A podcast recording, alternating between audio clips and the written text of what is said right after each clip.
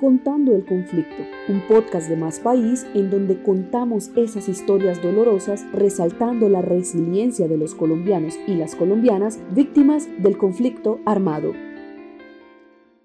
Esta historia es protagonizada por Luz Mary Estrada, mujer antioqueña.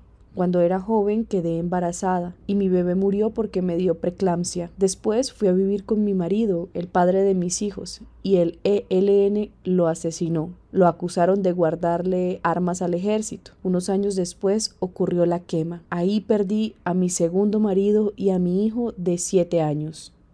La quema, así llaman en Machuca, corregimiento del municipio de Segovia en el nordeste antioqueño, al atentado del ELN que derivó en un holocausto. En la madrugada del 18 de octubre de 1998, los guerrilleros detonaron una carga de explosivos en el oleoducto que discurre a pocos pasos del pueblo, entonces de no más de 1.700 habitantes. En cuestión de minutos, el crudo lo inundó todo y tras la voladura de un puente se precipitó el infierno. Las llamas consumieron un barrio entero y entre los gritos de dolor se fueron apagando la vida de 84 habitantes del caserío, 34 de ellos menores de edad. Otras 30 personas resultaron heridas.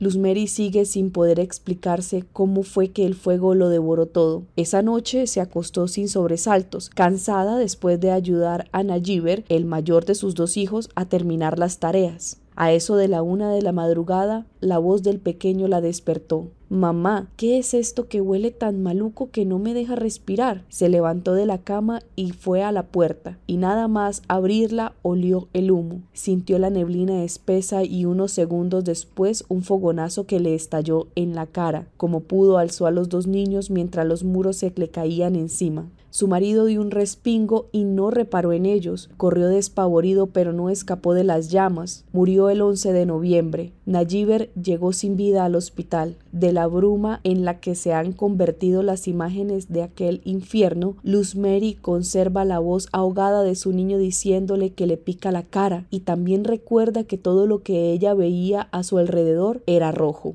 Quince días tardó en salir del coma. Cuando despertó, no lloró. Pidió que le dijeran si su padre había muerto porque durante los días que estuvo dormida soñó que lo habían matado. Preguntó por su marido y sus hijos, pero nadie, nadie le dijo la verdad.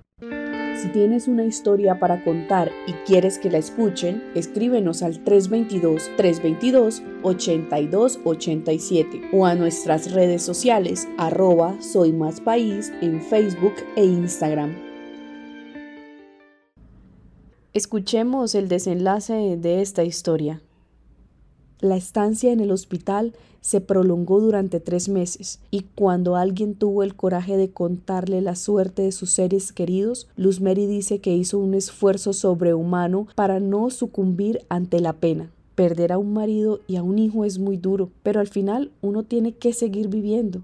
Porque ¿qué iba a hacer? Matarme no podía. Además tenía otro hijo por el que luchar. Por eso hice mis terapias y me empeñé en salir aliviada, que no tuvieran que lidiar conmigo, porque yo tenía que ver por él. De la noche a la mañana se vio en la calle, otra vez a empezar de cero como cuando el ELN, su verdugo, mató a su primer marido y tuvo que afrontar sola las deudas que le había dejado el bar que tenían en el pueblo pero no se asustó, nunca lo hizo. Peleó como una leona para que le reconocieran sus derechos y consiguió que le dieran una casa en Segovia, porque en Machuca, lugar donde ocurrió la tragedia, se la negaron, argumentando que en los registros aparecía como fallecida. Aunque Luzmeri ha recuperado sus ganas de vivir, aún tiene recuerdos de esa parte de la vida que perdió debido al conflicto armado y junto con su hijo Edward trabajan por sanar las heridas del pasado doloroso que les dejó la violencia. Las historias narradas en este podcast son tomadas de diferentes páginas de internet y libros donde las víctimas han decidido contarlas. En este espacio ampliamos sus voces para que el mundo sepa que desde Colombia estamos contando el conflicto.